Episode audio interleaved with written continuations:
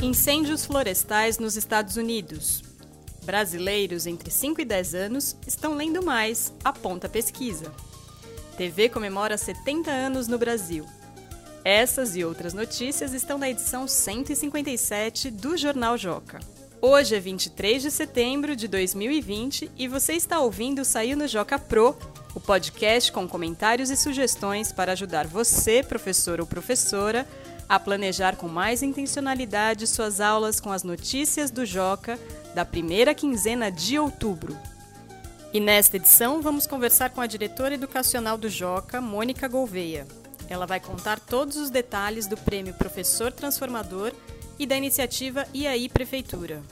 Eu sou Paula Tacada, sou jornalista e professora do Ensino Fundamental 1.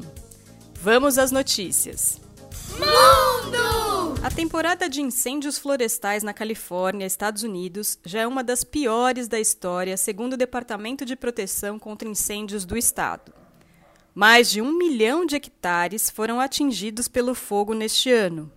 Um hectare tem mais ou menos o mesmo tamanho de um campo de futebol. A área total destruída pelas chamas em 2020 é a maior desde 1987, quando os dados começaram a ser registrados. Brasil! A quinta edição da pesquisa Retratos da Leitura no Brasil, realizada por uma parceria entre o Instituto Pro Livro e o Itaú Cultural, divulgada no dia 11 de setembro, mostrou um aumento do número de leitores com idade entre 5 e 10 anos. O levantamento realizado entre outubro de 2019 e janeiro de 2020 apontou um aumento de 4% na quantidade de leitores nessa faixa etária. Parabéns, professoras e professores, porque essa boa notícia com certeza é consequência também do seu trabalho. Mais informações sobre isso você encontra lá na página 3. Cultura! TV comemora 70 anos no Brasil. Na página 8 você encontra todos os detalhes de uma viagem ao tempo em que as primeiras telinhas chegaram ao Brasil 70 anos atrás. E na seção coleção, uma linha do tempo ilustrada conta a história mundial desse importante meio de comunicação. Esses foram os destaques das notícias que estão na edição 157 do Jornal Joca, que já está disponível em formato PDF no portal jornaljoca.com.br. Agora vamos conversar com a diretora educacional do Joca, Mônica Gouveia, que vai contar todos os detalhes do Prêmio Educador Transformador e da iniciativa IAI Prefeitura. Se você, professora ou professor, não inscreveu seu projeto ainda, essa entrevista foi feita para você. Então, obrigada, Mônica, mais uma vez por ter aceitado participar aqui do podcast. Paula, obrigada a você pela oportunidade. Mônica, a gente tem dois assuntos importantes para tratar. Um é o prêmio Professor Transformador e o outro é o IAI Prefeitura. Então, como o prêmio está com prazo para inscrição acabando aí no dia 27 de setembro, eu queria começar falando sobre ele. Que tipo de trabalho um professor que está em dúvida se inscreve ou não se inscreve deve se inscrever porque vai ser valorizado pelo prêmio? Então, é, o prêmio ele é justamente um reconhecimento para o trabalho do professor com o uso do jornal na sala de aula. Né? A nossa intenção é que a gente possa um, divulgar as melhores, melhores resultados que os professores encontraram dessa vivência ao longo de todo o ano com seus alunos na leitura e também na produção de alguns gêneros jornalísticos. E o ano passado foram três premiados. Você poderia falar um pouquinho o que, que foi valorizado para esses três projetos ou sequências serem escolhidos? Então, o, a, o, que foi super interessante do ano passado é que a gente recebeu um número bem equilibrado de inscrições entre da escola pública e também das escolas particulares. E isso uh, deu muita satisfação, porque a gente, a gente entende que o JOCA, ele, como um material complementar ao trabalho do professor na sala de aula, ele tem que estar em todas as escolas, né? Então a gente ficou muito contente com esse, essa procura e, ver que as escolas realmente fizeram uso do jornal de uma maneira muito interessante. A gente teve muitas inscrições, a gente tirou das inscrições 10 finalistas e desses 10 finalistas foram selecionados os três vencedores. A gente pede que as sequências didáticas sejam enviadas com no mínimo três aulas, seja uma sequência de no mínimo três aulas, e os projetos, como a gente sabe, eles né, também são enviados com o seu produto, porque é a característica, inclusive, que o diferencia de uma sequência didática, né? Então, a gente teve é, como vencedores uma sequência didática que produziu vídeos, é, vídeos é, sobre notícias e reportagens que foram escritas por estudantes dos sextos e sétimos anos numa matéria, uma disciplina eletiva, né? E, e depois de editados, os próprios estudantes carregavam num vlog que eles criaram, né? Como se fosse um jornal, e aí apresentaram. Eles chamaram esse vlog de jornal, mas é, não era um produto, eram apresentações das várias reportagens e notícias que eles fizeram. Então, foi caracterizado e foi inscrito como uma sequência didática. Aí, a outra sequência didática que a gente teve foi uma sequência interdisciplinar, super interessante, em língua portuguesa, ciências e matemática um, em cima da tragédia de Mariana e depois de Brumadinho, né? Então houve uma interdisciplinaridade aí, onde a língua portuguesa, a intenção era compreender a diferença entre fato e opinião.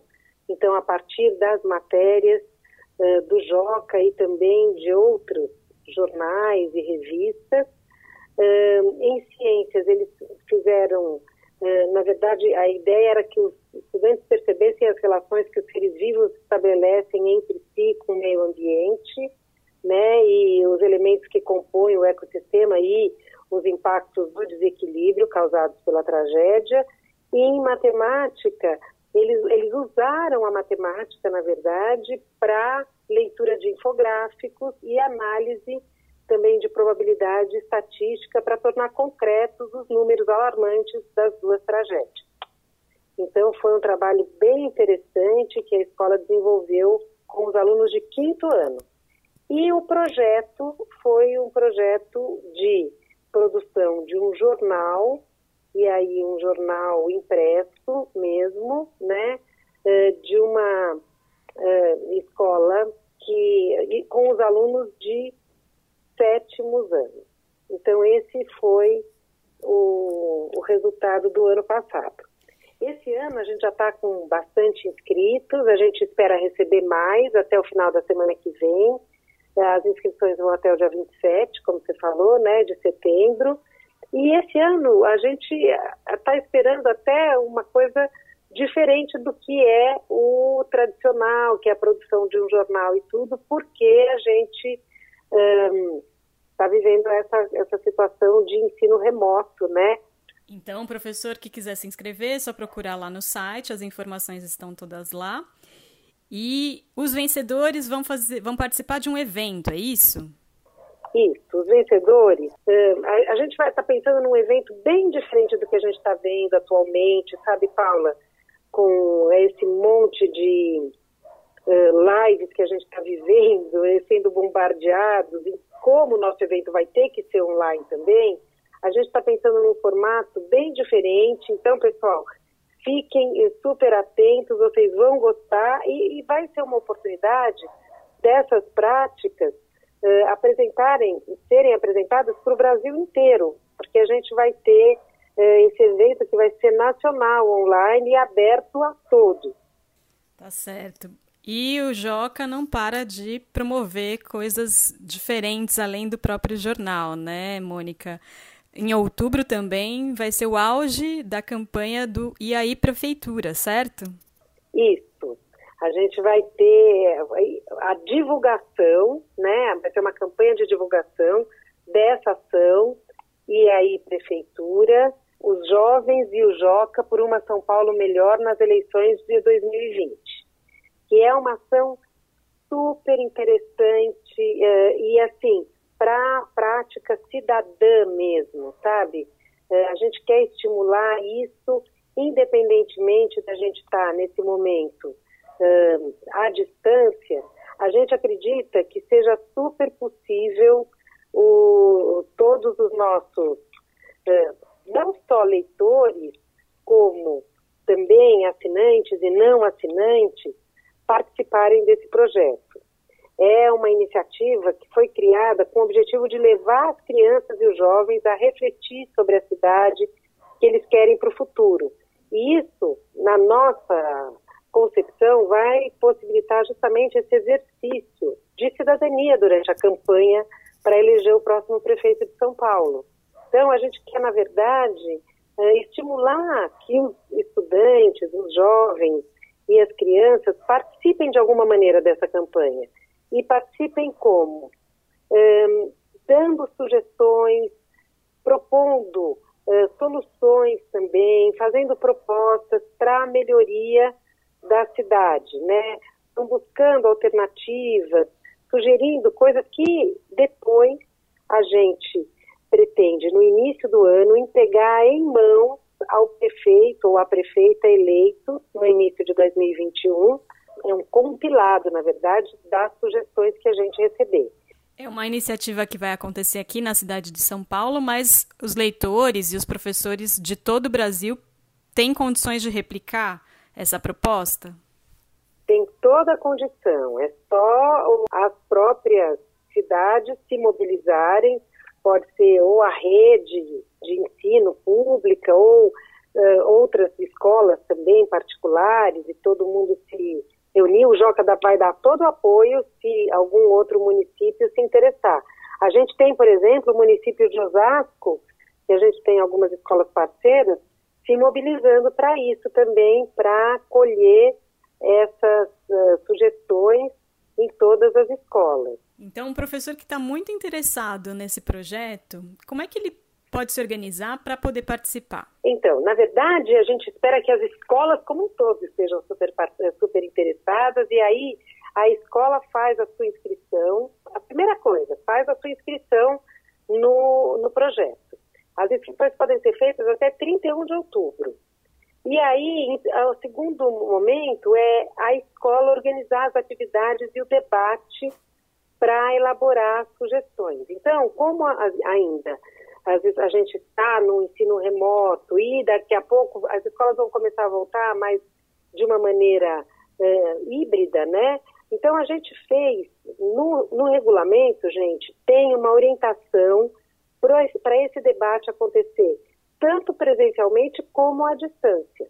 Em primeiro lugar, colocar os jovens e as crianças para observar a cidade, sugerir que eles passeiem eh, com os seus pais pelo bairro, ou olhem pela janela, ou façam até uma ida até outras partes da cidade, e eh, para que eles possam observar né, a cidade e pensar sobre o futuro, como que o, o que, que, poderia ter na cidade, o que, que está faltando na cidade, e, e levantar algumas ideias para ajudar a construir uma São Paulo em que eles pensem mais para frente que eles gostarão de estar, né? O que precisa melhorar na nossa cidade. Então, para participar desse projeto, as escolas devem pensar em sugestões relacionadas às 10 categorias que eu vou falar aqui, que a gente elencou, na verdade, um pouco baseado nas secretarias que existem. Então, a gente pensou numa categoria né, de esporte, cultura e lazer, outra de moradia, de meio ambiente e clima, de mobilidade urbana, de educação, olhar para as escolas, da saúde, de direitos humanos, de trabalho, né? Então, como melhorar as condições de trabalho, de tecnologia e inovação, o que fazer de novidades para São Paulo e também em relação à segurança.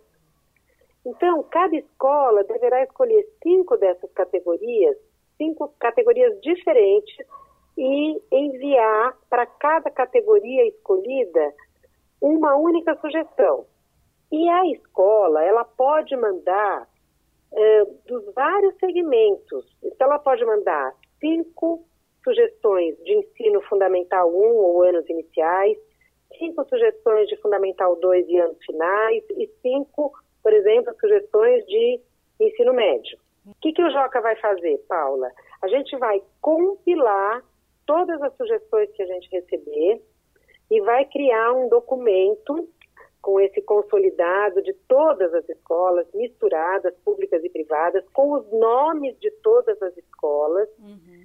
e vamos uh, levar e entregar para o novo prefeito ou prefeita no início de 2021. Muito bom, maravilha, Mônica. Muito obrigada pelos esclarecimentos. Tomara que os professores se sintam mais encorajados a participar dessas duas iniciativas tão bacanas. Obrigada a você, Paula, por mais essa oportunidade de participar do podcast. Esta foi a edição número 26 do Saiu no Joca Pro, o podcast do Joca feito para professores. Mande seus comentários e sugestões para o e-mail saiunojocapro@magiadeler.com.br e até a próxima quinzena.